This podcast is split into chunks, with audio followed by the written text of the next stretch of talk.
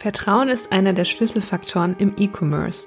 Durch Gütesiegel und Kundenbewertungen lässt sich oft festlegen, welcher Online-Shop vertrauenswürdig ist.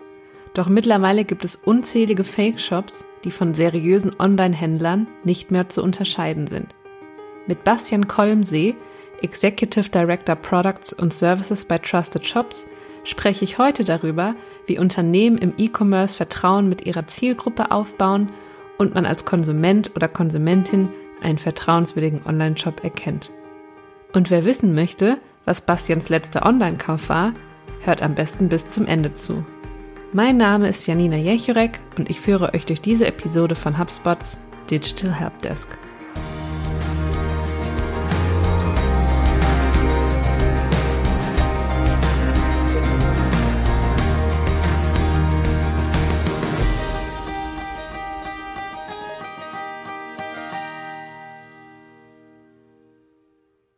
Hallo und herzlich willkommen zur heutigen Episode von HubSpots Digital Helpdesk. Mit mir im virtuellen Aufnahmestudio sitzt heute Bastian Kolmsee. Bastian ist Executive Director Products and Services bei Trusted Shops. Hallo Bastian. Hallo. Hi. Ich freue mich sehr, dass du da bist. Wir wollen ja heute über das Thema Vertrauen im E-Commerce sprechen. Und da steigen wir gleich mit der ersten Frage ein. Da würde mich interessieren, was bedeutet Vertrauen im E-Commerce denn für dich? Auch für mich persönlich. Ja. Ähm, ja, äh, ist natürlich immer sehr subjektiv, äh, für mich auch gefärbt. Also, ganz ehrlich, ich bin, ich bin relativ bequemer Shopper. Also ich kaufe eigentlich da ein, wo es, wo es gerade passt. Äh, und das soll alles super easy für mich gehen. Und deswegen, das Thema Vertrauen ist tatsächlich für mich eher eine Art Simplifizierer, das es mir ermöglicht, ohne groß äh, wirklich zu recherchieren, Informationen herauszusuchen, eigentlich da einzukaufen, wo ich Vertrauen zu habe, dass das gut funktionieren wird und ich tatsächlich auch die Produkte bekomme. Das heißt tatsächlich, es, es vereinfacht mein Leben. Mhm. Und warum würdest du sagen, ist jetzt auf der anderen Seite nicht von deiner persönlichen Sicht, sondern warum ist Vertrauen im E-Commerce für Unternehmen so wichtig? Naja, grundsätzlich geht es ja darum, dass ich meine, jedes Unternehmen und jeder Shop selber hat ja erstmal Interesse daran, ja, tatsächlich Geld zu verdienen und Produkte zu verkaufen. Und das funktioniert natürlich bei den Kunden, die ich ohnehin schon habe, sehr gut. Aber was alle umtreibt, ist die Frage, wie bekomme ich neue Kunden? Und warum sollten sich Kunden für mich, also für meinen Shop entscheiden? Neben der Tatsache, dass ich vielleicht tolle Produkte habe, aber das haben vielleicht meine Wettbewerber auch. Warum gerade bei mir? Und da muss ich natürlich schauen als, als Shop, was sind Aspekte, die meine Kunden oder meine gewollten Kunden dazu bringen, bei mir einzukaufen und wie kann ich sie überzeugen, bei mir zu klicken und eben nicht beim Wettbewerb. Und da spielt das Thema natürlich Vertrauen eine große Rolle. Warum sollte ich als Endkunde denn bei dir einkaufen? Also ich möchte ja überzeugt werden und möchte wirklich auch wissen, dass ich die richtige Entscheidung getroffen habe, wenn ich bei dir als, als Online-Shop einkaufe. Und dafür spielt das Thema Vertrauen eine riesige Rolle, weil das letztlich eine Brücke baut von einem ungewissen, ich weiß nicht, was passiert, zu einem gewissen, ah, ich bekomme das Produkt. Mhm. Und hast du denn konkrete Tipps, wie man als Unternehmen, die im E-Commerce-Bereich tätig sind, Vertrauen für Konsumenten und Konsumentinnen aufbauen kann? Was sind da so die ersten Schritte oder unendlich viele Schritte, die man machen kann. ja, nee, also tatsächlich, das Thema Vertrauen ist super komplex. Also auch da, da gibt es ganze Bücher, die damit gefüllt sind. Ich sagte gerade ja, Vertrauen ist super subjektiv. Also mhm. ich vertraue anderen Menschen als du beispielsweise. Das ist auch total eine Gefühlsangelegenheit und auch noch super geschlechterabhängig. So. Und es ist noch, das kommt noch hinzu, noch komplexer, total kontextabhängig. Aber es gibt also gewisse Grundpatterns, die man, glaube ich, befolgen kann. Also ich, ich näher mich mal so ein bisschen akademisch, ohne das jetzt irgendwie zu kompliziert werden zu lassen, aber es gibt so drei Säulen eigentlich, wie man Vertrauen aufbauen kann. Äh, und diese drei Säulen sind zum einen die Kompetenz, also glaube ich als Käufer, dass du Online-Shop kompetent in dem bist, was du machst. Das zweite ist so das Thema Integrität. Also was, was du mir erzählst, lieber Online-Shop, stimmt das denn überhaupt? Und der dritte Aspekt ist das Wohlwollen. Also bist du, lieber Online-Shop, mir wohlgesonnen, wenn irgendetwas passiert. Mhm. Also das sind so die drei, die drei Bereiche, an denen man sich immer gut festmachen kann und an denen man sich auch gut abarbeiten kann. Und wenn wir mal mit dem Thema der Kompetenz starten, also glaube ich als Käufer, dass du Online-Shop wirklich kompetent bist in deinem Business. Und das fängt natürlich an, wie, wie ist deine Werbung? Ne? Also ist die seriös, sieht die seriös aus? Dann komme ich zu deinem Shop. Ist dein Shop auch von dem Auftritt her, ähm, befolgt der gewisse Patterns? Ist der gut aufgebaut? Ist der transparent für mich? Finde ich alle Informationen, äh, die ich brauche? Und wird das auch deine Kompetenz bestätigt durch die anderen? Also in dem Fall finde ich irgendwo Bewertungen oder Kundenbewertungen oder das Feedback von anderen Kunden, die das sogar bestätigen, dass du Online-Shop kompetent bist. Es gibt ja viele viele Beispiele, wo auch steht, äh, keine Ahnung, größter Online-Shop in dem Bereich XY. Mhm. All das soll ja eigentlich diese Kompetenz ja ausdrücken, um mich als Käufer zu überzeugen, ja, der ist kompetent, da kann ich einkaufen. Und damit ist meine Hürde eigentlich niedriger und ich kaufe vielleicht eher bei dir, anstatt wieder bei Amazon oder bei den großen Plattformen zu kaufen. Das ist so das eine, also wirklich, wie, wie wirklich in der Art und Weise, wie der Shop aufgebaut ist, das, was ich auch darstelle und wie drücke ich meine Kompetenz letztlich als guter Partner, der ich ja sein möchte, irgendwie aus. So. Das zweite, hatten wir ja gesagt, war so die, das Thema Integrität. Mhm. Also selbst wenn ich sage, ich bin der Beste und der Vertrauenswürdigste, äh, stimmt das denn überhaupt? Und, und nehme ich dir das als Käufer wirklich ab, dass das wirklich der Fall ist? Und da spielen halt Aspekte eine Rolle. Äh, auch da wieder habe ich den Proof durch andere, dass das, was du mir sagst, stimmt. Also haben andere bestätigt, dass du gut bist und deine Aussage damit bestätigt. So, das ist der eine Bereich. Also da spreche ich halt von Reviews, Kundenbewertung, aber auch anderes Feedback, was ich mir gegebenenfalls dann auch auf anderen Plattformen anschauen kann. Mhm. Das zweite ist zum Beispiel das Thema Lieferzeiten. Äh, wenn ich sage, da steht drei Tage Lieferzeit oder zwei Tage, halte ich mich dann auch daran. Also auch da sehr transparent darüber zu informieren, wann das Produkt denn wirklich kommt, weil auch das erkenne ich spätestens, wenn mir Kunden nachher sagen, nee, das stimmt nicht. Und insofern ist das ein wichtiger Bestandteil. Das dritte Punkt war das Wohlwollen. Also wenn irgendetwas da ist, was vielleicht nicht versprochen wurde, wie reagiert der Shop damit oder wie geht er damit um? Schönes Beispiel äh, mal zu geben, vielleicht weniger jetzt aus dem Shop-Kontext, aber Google zum Beispiel hat nicht dieses Wohlwollen. Also jeder glaubt, dass Google mega kompetent ist und wahrscheinlich auch Integrität eine gewisse hat, aber keiner glaubt, dass, dass die wirklich, dass Google auch mir wohlgesonnen ist, sondern jeder weiß, die machen das zu ihrem eigenen Vorteil. Aber ich möchte, ja, so ist es. Aber, aber ich möchte ja irgendwie als Käufer ja auch sehen, dass der Shop für mich was Gutes möchte. So. Und da spielen halt Sachen wie eine gute Retourenabwicklung, aber auch die Auswahl von Zahlungsarten eine Rolle. Also wenn ich weiß, der, der, der Shop bietet zum Beispiel Rechnungskauf an oder andere Zahlarten, wo auch der Shop teilweise in Vorleistung geht, weil er auch mir das Vertrauen entgegenbringt, mhm. dann bin ich ja eher geneigt, da einzukaufen. Das heißt, Zahlungsarten spielt eine riesige Rolle. Oder wenn irgendetwas passiert, dass ich möglicherweise halt einen Käuferschutz auch habe, der im Zweifel dann auch dafür eintritt. So, und auch der Shop mir diesen Käuferschutz halt auch gewährt. So, das sind Aspekte, jetzt mal aus dem Akademischen mal betrachtet, wo ich sagen würde, das sind wirklich Bereiche, mit denen sich jeder Shop auseinandersetzen sollte. Also zeige ich, dass ich kompetent bin, habe ich den Proof auch von anderen, dass die, dass die neuen Kunden mir glauben und bin ich meinen Kunden auch selber wohlwollend gegenüber eingestellt und zeige ich das halt auch gegenüber den Kunden, indem ich halt Zahlungsarten anbiete, die nicht nur Vorkasse sind, indem ich eine tolle Retourenabwicklung ermögliche, vielleicht sogar auch eine Retourenabwicklung, die über diese 14 Tage hinausgehen und ich halt zusätzliche Service wie so ein Käuferschutz oder sonstiges halt anbiete. Mhm. Ich finde es super spannend, die drei Säulen, die du gerade angesprochen hast und da du auch gesagt hast, Vertrauen ist sehr subjektiv, finde ich aber merkt man bei diesen zwei, drei Säulen, dass das auch in beide Richtungen geht. Also dass sowohl ein Online-Shop den Kunden und Kundinnen Vertrauen entgegenbringen kann, durch zum Beispiel das Anbieten von Rechnungskauf, aber dann eben auch wieder der andere Weg, dass Kunden und Kundinnen dem Online-Shop Vertrauen entgegenbringen, indem sie zum Beispiel auch helfen, die Reputation positiv darzustellen, wenn sie zum Beispiel Online-Bewertungen abgeben. Absolut, absolut. Ich meine, Vertrauen ist halt immer ein, ein gegenseitiges Ding. Also Vertrauen wird ja zwischen zwei Personen in dem Fall oder halt einer Person in einem Geschäft aufgebaut. Und da spielen halt beide eine Rolle.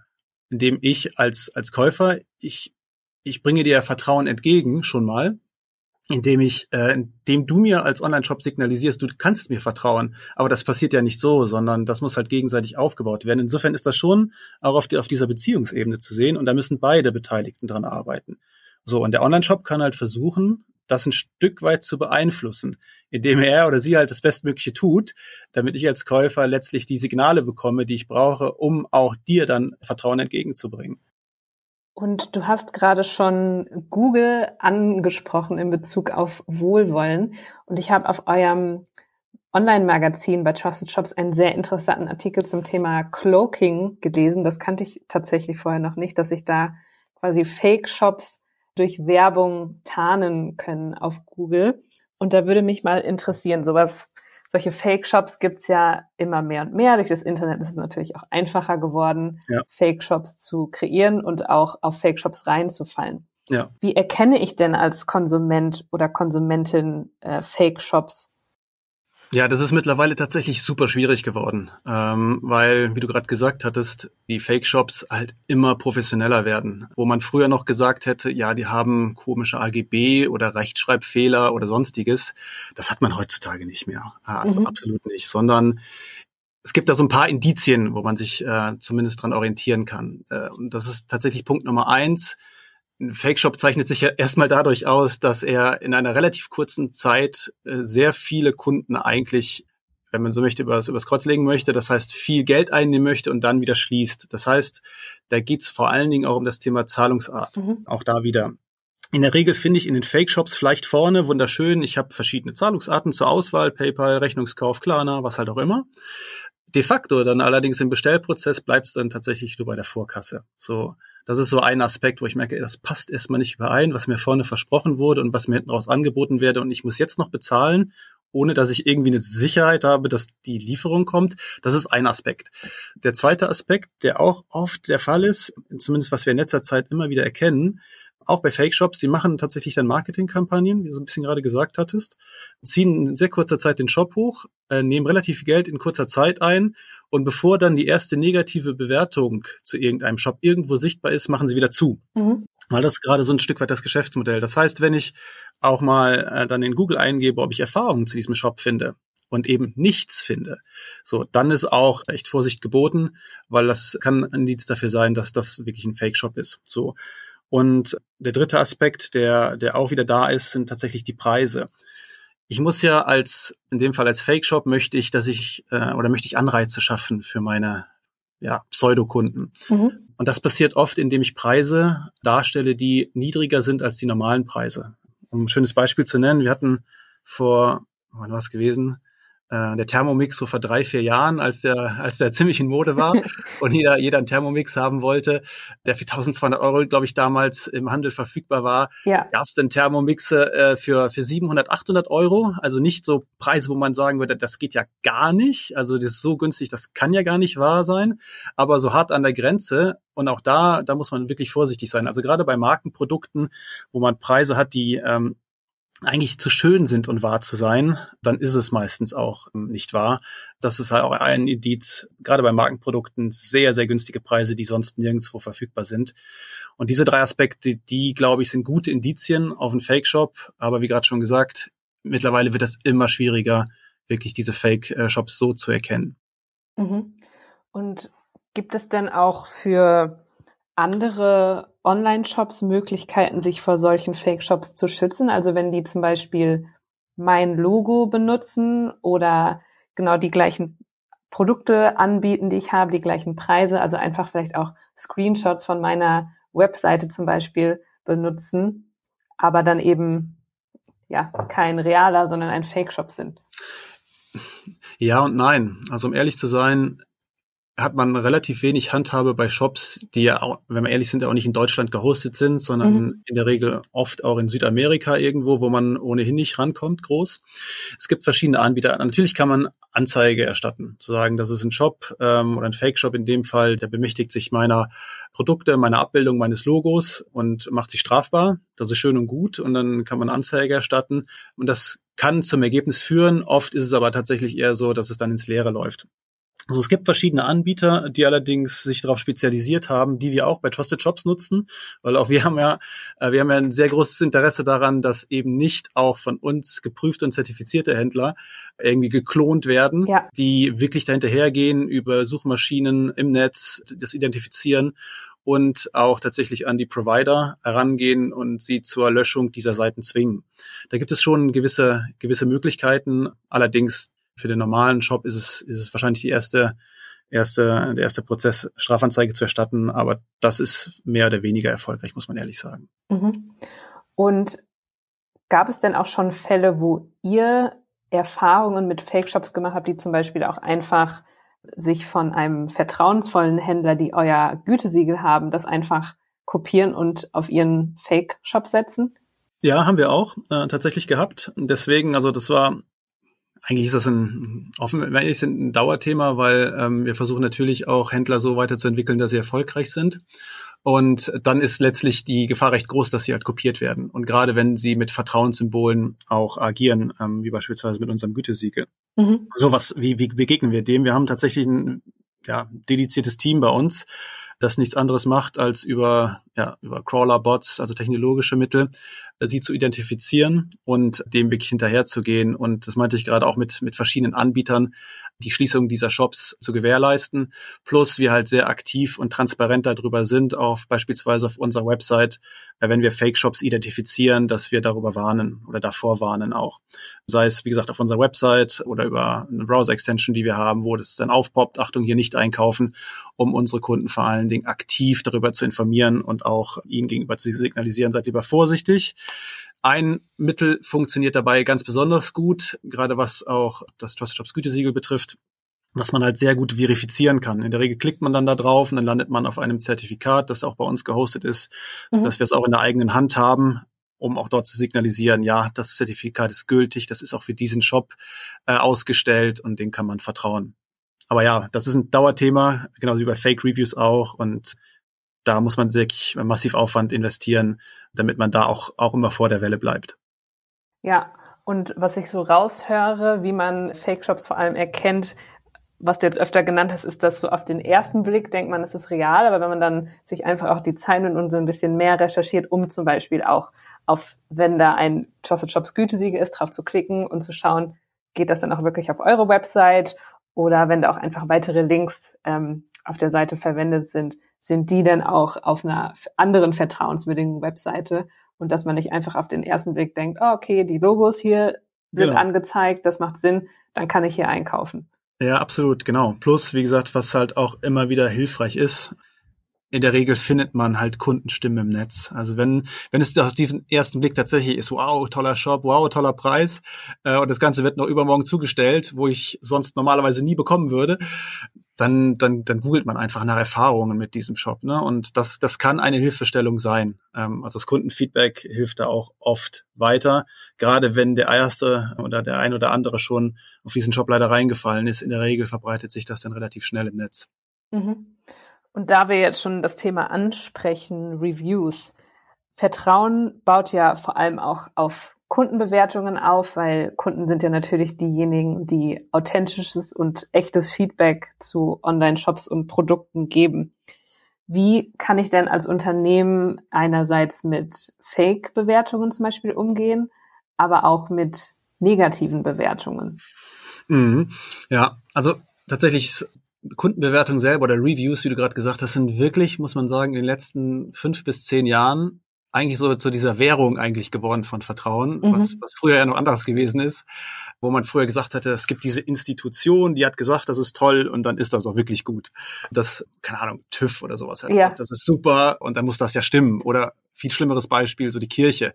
Das hat sie gesagt und dem vertraue ich. So, das hat sich herausgestellt, dass man da zumindest skeptisch sein sollte. Und mittlerweile ist es ja tatsächlich so, dass Feedback von anderen und auch von Personen, die ich ja überhaupt nicht kenne, vielleicht sogar wichtiger geworden sind und denen ich eher vertraue als manch anderen. Das heißt, wir sprechen da immer so ein bisschen vom, vom dezentralen Vertrauen, was da ein, was in den letzten zehn Jahren gestartet ist. Und insofern ist es aber, das muss man sich ja vorstellen, ich vertraue Personen, die ich noch nie gesehen habe, die ich gar nicht kenne, wo ich noch nicht mal weiß, wie sie aussehen. Haben sie eine Glatze, haben sie Haare, egal was.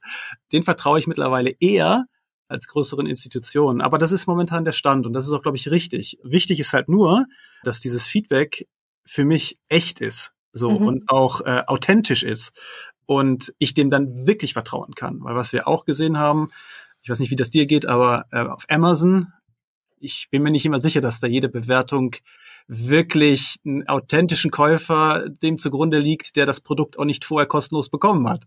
Ja. So. Und das heißt, wenn wir wieder zu diesen drei Säulen kommen, dann muss ich ja als Shop sicherstellen, dass wenn ich mit Bewertungen werben möchte, die wirklich nachher einen Impact haben und Impact haben sollen auf meinen Umsatz, dass es auch in der Regel von einem System kommt, das ein Stück weit unabhängig ist. Das heißt, dass ein, ein neutraler Dritter das auch bestätigt. Ja, das sind authentische Bewertungen.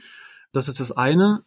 Und was wir auch immer wieder sehen, dass wirklich sichergestellt werden muss und auch für den Kunden nachvollziehbar sichergestellt sein muss, dass dieser Bewertung auch ein Kauf zugrunde legt. Mhm. Also dass ich wirklich diese Erfahrung gemacht habe. Ich habe bei dir bestellt, ich habe das Produkt bekommen, ich habe es ausprobiert und habe erst dann letztlich gesagt, wunderbar, hat gut funktioniert, Lieferung war schnell und Produkt ist super. So. Und ich kann es weiterempfehlen. So. Und das heißt, diese Verifizierbarkeit, habe ich bei dir eingekauft oder nicht, das ist super entscheidend mittlerweile, mhm. weil viele User gelernt haben, skeptisch gegenüber überschwänglichen Reviews zu sein, die am besten noch das gesamte, die gesamte Produktbeschreibung inkludieren und so weiter und so fort. Also das Thema äh, Transaktionsbezug nennen wir es immer. Also ist ist dieser Bewertung, ist diese Bewertung wirklich echt? Liegt da eine Bestellung hinter? Und kommt das von einem unabhängigen Dritten, der dieses Bewertungssystem zur Verfügung stellt, um auch ja nicht diese Interessensprobleme oder Konflikte auch zu ermöglichen. Das sind so zwei Bestandteile, die, glaube ich, für einen Shop mittlerweile wichtig sind, wenn ich wirklich einen größeren Impact haben möchte, wenn ich Bewertungen zeige. Und da du die Amazon-Bewertung schon angesprochen hast, das habe ich auf jeden Fall auch schon gesehen. Viele, wo ich dachte, okay, das sind, ähm, ja, da wurde wohl jemand bezahlt, um diese Bewertungen zu schreiben. Am liebsten mag ich dann einfach die, wo User und Userinnen persönliche Fotos hochladen. Absolut. Und du siehst, da liegen die Produkte auf dem Wohnzimmertisch oder so und da weiß ich dann, okay, das sind keine gefakten Fotos. Diesen Bewertungen kann ich vertrauen. Nee, genau, auch, ja, auch das ist ja ein Punkt, was ich gerade meinte. Also das Vertrauen ist immer subjektiv. Für dich ist es wichtig, dass du weißt dann, wer hat denn diese Bewertung geschrieben? Und ist das einer, der auch gegebenenfalls schon mehrere Bewertungen geschrieben hat oder nur eine? Und auch in der Tat, also selbst Amazon geht ja dazu über mittlerweile, ist ganz interessant, da tatsächlich zu schreiben, der Bewerter hat das Produkt umsonst bekommen. Also auch Sie legen ja mittlerweile Wert drauf, sehr authentisch darzustellen, unter welchen Bedingungen wurde diese Bewertung abgegeben. Und das macht es zwar ein bisschen komplexer auf der einen Seite, auf der anderen Seite aber für den User nachvollziehbar. Und darum geht's ja. Also ich möchte ja meinen Kunden überzeugen, die Leistung, die ich fähig bin zu leisten, das haben andere bestätigt und waren super zufrieden. Und demnach muss ich halt irgendwie sicherstellen als Online-Shop, dass mir äh, auch da vertraut wird, dass diese Bewertungen echt sind. Und wie gesagt, das kann ich ja machen, indem ich da Partner mir an die Seite hole, die das für mich ermöglichen, sodass ich mich auf mein Business fokussieren kann und die Bewertungen tatsächlich woanders dann eingeholt werden. Mhm. Und euer Trusted Shops Gütesiegel ist ja auf jeden Fall ein sehr, sehr großes Symbol für einen vertrauensvollen Online-Händler. Mhm. Jetzt würde mich persönlich als Konsumentin nochmal interessieren, weil ich achte da auch immer drauf, ob bei den Shops dieses Siegel vorhanden ist. Ihr bietet ja auch noch zusätzliche Absicherungen an. Also mhm. zum Beispiel kennen das auch die Hörerinnen und Hörer, wenn man einen Einkauf bei einem eurer Partnershops tätigt, dann bekommt man auch immer noch mal die E-Mail, dass der Einkauf ist zum Beispiel noch durch einen Geldwert abgesichert. Genau. Und da würde mich mal interessieren, was ist dann der zusätzliche Mehrwert durch diese Absicherung für Unternehmen, die mit euch da zusammenarbeiten? Sind wir wieder bei dem Punkt Wohlwollen, das wir ja gerade am Anfang hatten. Also ich muss tatsächlich ja auch sicherstellen, dass der Kunde, der bei mir vielleicht auch das erste Mal einkauft und noch gar keine Erfahrung mit mir gemacht hat, glaubt, dass ich ihm was Gutes möchte. So. Und dann muss ich ihm das Risiko nehmen, gerade für den Fall, wenn ich mal einen Einkauf habe, der, keine Ahnung, über 100, 200, 300 Euro ist, also wirklich viel Geld kostet, dass dort auch kein finanzielles Risiko da ist. So, dass wenn irgendetwas passiert, und, und sind wir ehrlich, es kann immer irgendetwas passieren. Es kann mal die, die Ware verloren gehen, selbst wenn es vielleicht auf dem Lieferweg ist, aber es kann immer mal was passieren, dass für dieses Restrisiko auch der Online-Shop für mich eine Lösung parat hat, damit ich dieses Risiko reduzieren kann, für mich persönlich. So. Und dafür haben wir halt den Käuferschutz konzipiert, schon, schon sehr lange, seit vor 20 Jahren haben wir damit gestartet, mhm. um wirklich dem Online-Shop was an die Hand zu geben, zu sagen, ja, du hast das Gütesiegel, ähm, du hast die Bewertungen, um das authentische Feedback deiner Kunden nach außen zu zeigen und wir offen gestanden, wir als Trusted Shop sind uns so sicher, dass du, lieber Online-Shop, wirklich professionell agierst und einen tollen Job machst, dass wir diese Bestellung für deinen Kunden absichern. Das heißt, wenn irgendetwas passiert, sei es, weil das Produkt einfach nur auf dem, auf dem Lieferweg verloren geht, der Kunde definitiv kein finanzielles Risiko hat und deswegen dieses Peace in Mind, was wir immer versuchen zu, ähm, zu generieren, beim Kunden wirklich eintritt und er die letzte Hürde weggenommen bekommt, um auf den, auf den Button kaufen zu klicken. So. Und das ist ein Vorteil, den wir, den wir bei vielen unseren Kunden tatsächlich sehen. Ein bisschen vergleichbar auch wie mit PayPal Käuferschutz ist ja letztlich ähnlich oder ich meine, auch eBay hat einen Käuferschutz, mhm. um eigentlich um dieses Restrisiko beim Kunden zu nehmen. Ich gebe viel Geld aus. Ja, E-Commerce ist kein Abenteuer mehr, das wissen wir alle. Aber man hat ja immer dennoch, okay, ich habe jetzt hier 500 Euro ausgegeben, oh, so, ein, so ein flaues Gefühl im Magen. Und dieses flaue Gefühl im Magen versuchen wir damit zu nehmen, weil eigentlich soll Online-Shopping halt Spaß machen. Und genau, das versuchen wir auch über den Käuferschutz zu gewährleisten. Ja, das hilft auf jeden Fall, weil es ist ja, wie du sagst, gerade wenn man höhere Summen für ein Produkt bezahlt, ist es natürlich was anderes, wenn du das online machst, als wenn du noch, ich sag mal, auf die traditionelle Weise in ein Geschäft gehst und mit den Verkäufern und Verkäuferinnen interagierst und siehst, okay, da hast du ja das Produkt auch direkt vor dir und kannst Total. es dann mitnehmen, als, wie du sagst, einfach diese Hürde noch, dass man die dadurch noch nimmt, ähm, auch wirklich den letzten Schritt beim Online-Kauf abzuschließen. Ja. Ja, was tatsächlich da interessant ist, also es gibt auch etliche Studien dazu, die meisten, und da, da, da schließe ich mich mit ein, ich mache mir total den Kopf, welches Produkt ich kaufen will. Ich habe letztens eine neue, eine neue Waschmaschine gekauft und, und habe dann keine Ahnung wie viele Stunden auf YouTube äh, und auf test.de und sonst wo überall verbracht, um ja das richtige Produkt irgendwie zu finden, was auf unsere Ansprüche irgendwie passt. Und dann kam es ja zu dem Punkt, äh, okay, wo kaufe ich das denn ein? Und ganz ehrlich, ich möchte keine Waschmaschine irgendwo von A nach B selber transportieren. Das heißt, es war super klar, ich kaufe das online ein. Mhm. Aber die meisten machen sich dann weniger Gedanken, wo ich das einkaufe. Und das heißt, auch da haben wir diesen Aspekt. Ich möchte viel Geld ausgeben, weiß genau, was ich will, aber wo ich was einkaufe und das muss halt einfach nur dann funktionieren. So äh, seitens der Lieferung, seitens dessen, dessen, dessen. Und wie gesagt, wenn ich so viel Geld ausgebe, möchte ich eine zusätzliche Sicherheit haben. So und, und das müssen wir halt auch berücksichtigen. Das heißt, auch da diese Auswahl, wo kaufe ich das ein, nochmal zu simplifizieren für mich, weil ich dieses dieses Restrisiko, wenn ich viel Geld ausgebe, wegbekommen möchte. Und ähm, das ist halt auch ein wichtiger Aspekt, der der mit dem Käuferschutz oder mit der Geld-zurück-Garantie eigentlich auch bezweckt ist. Mhm. Und da du jetzt schon von deinem Waschmaschinenkauf erzählt hast, bist du denn auch als privater Käufer, hast du da schon so die Berufskrankheit, dass du auch Online-Shops abscannst nach den drei Säulen, die du vorhin genannt hast und du sagst, mh, der ist seriös, da kann ich einkaufen? Ja, absolut. Äh, nein, ganz ehrlich, ich äh, hatte ich ja gerade eingangs gesagt, offen gestanden, ich glaube, ich bin der faulste Online-Shopper auf der Welt. Äh, für mich muss das Ganze sehr einfach funktionieren und klar, ich, ich nehme mal für mich ein, dass ich so einen Quick-Scan mache, ja, das auf alle Fälle, aber ich äh, verbringe jetzt nicht irgendwie eine Viertelstunde im Shop, um zu schauen, ist das jetzt gut?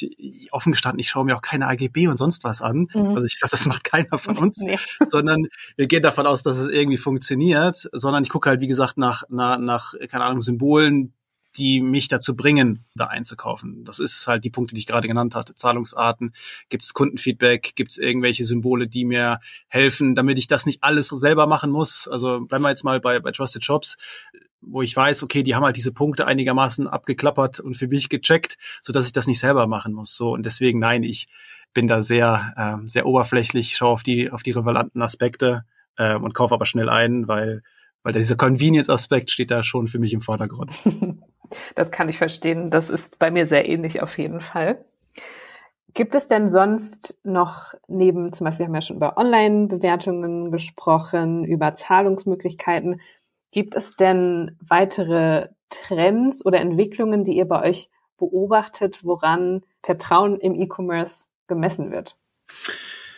Ja, also was, was zunehmend ja erkennbar ist, sind also mit den letzten drei, vier Jahren mit, mit Social Media Plattformen, sei es Snapchat, äh, TikTok, Insta, also Instagram und so weiter und so fort, wir eine zunehmende Verlagerung gerade sehen der Channels, also auch in Social Media hinein und damit einher wiederum das ganze Thema Influencer Marketing plötzlich eine wesentlich größere Rolle ja gespielt hat in den letzten Jahren und noch zunehmend auch noch weiter einnehmen wird. Mhm. Ähm, das heißt, das ist ein Aspekt, mit dem man sich auseinander, mit dem wir uns halt auch auseinandersetzen. Also welche Aspekte sind relevant, um letztlich die Vertrauenswürdigkeit eines Unternehmens oder auch eines Produktes oder auch einer Dienstleistung irgendwie besser messen zu können und auch dem Kunden einfacher darstellen zu können. So, und da spielen halt andere Aspekte eine Rolle auch. Wie agiere ich auf Social Media als Unternehmen? Bin ich da sehr kundenorientiert unterwegs, bin ich da gar nicht unterwegs, was ja auch mittlerweile schon einen komischen, äh, einen komischen Blick auf ein Unternehmen wirft. Das sind beispielsweise Bereiche, mit denen wir uns gerade beschäftigen. Also welche, ähm, welche Aspekte sind neben dem Kundenfeedback und den klassischen äh, E-Commerce-Merkmalen, die wir jetzt gerade ja besprochen haben, die sich so die letzten 10, 15 Jahre ja aufgebaut haben, mittlerweile mit Social Media, mit den unterschiedlichen Plattformen die, die eigentlich da inkludiert werden müssen, damit man ein vollumfängliches Bild hat. Weil mein Bild als Nutzer ist ja nicht nur, ich schaue mir den Shop an, sondern ich werde bombardiert rechts und links, wenn ich auf Instagram bin, mit Werbung. Und ich bekomme von allen möglichen Leuten über Twitter Themen zugeschickt. Das heißt, mein Kosmos wird super komplex. So. Und ich möchte ja, gerade wenn es um das Thema Vertrauen geht, Institutionen, aber auch Services haben, die mir das vereinfachen. Und diese Komplexität, die ja bei allen bei uns da ist, so zu aggregieren, dass ich sagen kann, ja, dem kann ich vertrauen, weil das hat einer für mich gecheckt. So und das sind Entwicklungen, die wir, die wir gerade, die wir gerade feststellen. Wie vereinbaren wir eigentlich die Welt, diese mega komplexe Welt, die auf, wenn wir ehrlich sind, auch auf unserem Device mit uns zusammen stattfindet als verlängerte, verlängerte Arm ähm, mit mit E-Commerce zusammen und da das Vertrauen irgendwie sicherzustellen. Das sind so Trends, die super klar erkennbar sind, wo wir wo wir Lösungen für entwickeln werden. Mhm. Und würdest du sagen, durch, dadurch, dass auch immer mehr Leute oder eigentlich fast niemand nutzt ja kein Social Media mehr, würdest du sagen, auf Social Media ist es dann einfacher, sich als Händler als vertrauenswürdig darzustellen oder kommt es da auch ein bisschen auf die Zielgruppe an oder die Produkte, die man anbietet? Ja, eigentlich kommt es tatsächlich auf, auf das an, was du gerade gesagt hattest. Also wir haben ja immer gerade gesagt, Vertrauen ist immer so Kontext und meine Zielgruppe ist gegebenenfalls hat andere Aspekte, denen sie vertraut. Also es gibt keine Ahnung, Generation Z ist immer noch super affin für Influencer. Meine Generation, wo ich eher sagen würde, ich bin jetzt bin jetzt 40, ja, das ist nett, aber vertraue ich einem Influencer, wo ich weiß, ich bekomme dafür Geld, auf gar keinen Fall. so, das ist also das ist schon kontextspezifisch, aber Nee, ich glaube, so, so, es gibt bestimmte Aspekte, die lassen sich da echt schön übertragen. Also, weil Vertrauen dann doch irgendwie so eine Konstante ist und diese drei Bereiche, über die wir gerade gesprochen haben, die lassen sich da gut übertragen. Also, auch das, also ich vertraue keinem Unternehmen mehr, das nicht, dass manche gerade überhaupt auf Social Media dann auch äh, aktiv ist. Also, oder es sollte auf Social Media aktiv sein, vielmehr. Weil es halt auch demonstriert, ich verstehe meine Zielgruppe, sie kommunizieren über Social Media, egal über welchen Channel, und ich sollte als Unternehmen halt auch dahin gehen. Das ist der Punkt eins. Das heißt, auch da bringe ich wieder, gehe ich auf meine Zielgruppe und auf meine Kunden zu und damit wird halt auch Vertrauen wieder aufgebaut. Also das ist ein Aspekt. Und insofern auch die Symbole und auch das Feedback der anderen, auch das sollte ich halt mehr über Social Media teilen, damit ich meiner Group, die halt auf diesen Kanälen die ist halt da unterwegs. Also, und ich als Unternehmen muss halt zu meinen Kunden. So, ich kann nicht mehr erwarten, dass meine Kunden zu mir kommen, sondern ich muss zu meinen Kunden. Das heißt, ich muss auf Social Media stattfinden, egal wie. Und das halt in einer, in einer Art und Weise, die ein Stück weit halt vielleicht unaufgeregt ist, aber dennoch diese Aspekte beinhaltet, was, was, was Sie gerade eigentlich gesagt haben. Also das kann man tatsächlich in den Social Media Bereich ganz gut übertragen, wenngleich die Kommunikation, die die Ansprachen andere ist. Mhm. Auf jeden Fall. Und natürlich hat man da auch noch ganz andere Möglichkeiten, auch sich authentisch darzustellen, ne? je nachdem, Komplett. wie man das auch so nutzt, was du sagst. Auch gerade mit den Influencern, da kommt es ja natürlich auch immer darauf an, was empfindet man persönlich auch als authentisch. Ja, absolut. Absolut. Also wie gesagt, Vertrauen ist mega subjektiv. Und ja, es kommt tatsächlich darauf an, was ist deine Ziel, also als, als Shop selber oder als Unternehmen muss ich mich ja ohnehin fragen, wer ist meine Zielgruppe und welche Patterns funktionieren halt bei dieser Zielgruppe, wenn ich Vertrauen aufbauen möchte. Es funktioniert bei, bei, bei Silver Surfern anders als, anders als bei Generation Z. Und das ist ganz klar. Aber, ähm, und insofern wenn man sich so ein bisschen orientiert an diesen drei Säulen, dann kann man zumindest so Ableitung treffen, was Bedarf ist. Und offen gestanden kann man es auch mal austesten. Mhm. Oder noch viel besser, ich kann meine Zielgruppe auch mal fragen, was denn erforderlich wäre, damit die Wahrscheinlichkeit noch größer ist, dass sie mir vertrauen. Also auch das ist immer ein, ein, schöner, äh, ein schöner Ratschlag, tatsächlich Zielgruppe fragen. Das stimmt, sich einfach mal direktes Feedback einholen. Genau. Und dann habe ich noch eine Abschlussfrage. Gibt es denn einen Tipp, den du hast, was man als Unternehmen unbedingt machen sollte, wenn man im E-Commerce tätig ist, mit dem man loslegen sollte, wenn man zum Beispiel mit einem Online-Shop jetzt startet, um mhm. sich als vertrauenswürdige Marke zu etablieren? Ja, also in der Tat, wenn ich starte, dann sollte ich darauf achten, dass ich fangen wir mal wirklich bei den Basics an. Also wirklich ein Shopsystem nutze, was es dem Kunden einfach macht und was halt auch gewohnte Verhaltensweisen aufgreift. Also Vertrauen hat ja auch viel mit Gewohnheit zu tun. Mhm. Das ist der eine Bereich. Ich sollte tatsächlich auch, das, das ist super wichtig, bei der Auswahl der Zahlungsarten nicht nur eine anbieten, sondern mehrere, um auch da zu signalisieren, ich gehe auf die Bedürfnisse ein und ich biete auch Zahlungsarten an, wo ich als Händler in Vorleistung gehe, damit mein Kunde wiederum halt auch sieht, ah, der bringt auch mir Vertrauen gegenüber. Das ist Punkt Nummer zwei. Punkt Nummer drei ist, die Gestaltung sollte relativ professionell halt auch aussehen. So. Punkt Nummer vier, ich sollte anfangen, tatsächlich dann, wenn ich die ersten Verkäufe habe, meine Kunden um Feedback zu bitten, um das auch nachher anschließend auch möglichen Neukunden auch zeigen zu können. Weil das ist wieder der Punkt, den wir gerade sagten ich kann dir als, als Händler sagen, wow, ich bin super kompetent, alles ist gut, du kannst mir vertrauen, nimmst du mir das ab? Auf gar keinen Fall. so, warum solltest du auch, ne? Aber wenn du mir dann letztlich ähm, zeigst, hier, ich habe jetzt die ersten fünf Kunden oder zehn Kunden, die das bestätigen, ja, dann haben wir wieder ein anderes, ein anderes Niveau, eine andere Schwelle erreicht, äh, wo die Wahrscheinlichkeit wieder steigt. Das heißt, relativ schnell Kundenfeedback sammeln und das funktioniert ja relativ einfach auch. Mhm. Damit kann man zu Beginn auch schon starten.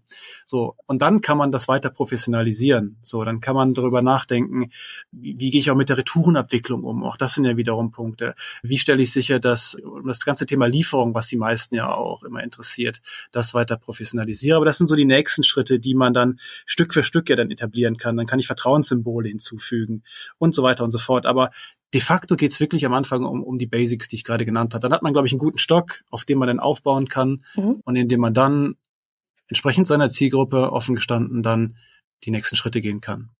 Ja, und dadurch kann man dann auch das Vertrauen über Zeit äh, einfach entwickeln, ne? weil, wie du sagst, das ist ja dann nicht von Anfang an gegeben, aber mit diesem Grundstein kann man ja dann arbeiten und immer mehr einfach drauf aufbauen.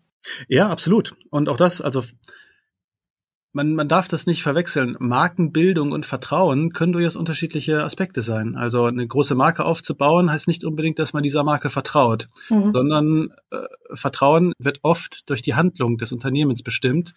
Entweder ähm, retrospektiv, also dass andere gesagt haben, boah, das ist super, oder schon im Vorfeld, indem ich halt dir signalisiere, ich gehe die und die Maßnahmen ein, damit du mir Vertrauen entgegenbringen kannst. Also ähm, insofern ist viel Handwerkszeug da gefragt. Vertrauen, wie du gesagt hast, baut sich über die Zeit auf und verstärkt sich auch über die Zeit. Und durch, durch diese, diese Schritte müssen halt dann alle gehen. So. Und wie gesagt, nicht zu verwechseln mit Marken, Markenaufbau und Markenimage.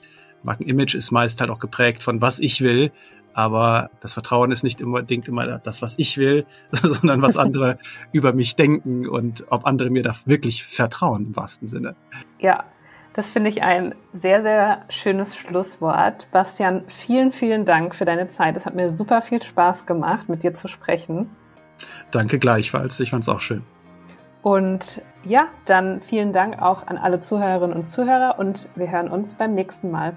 Bis dann. Tschüss.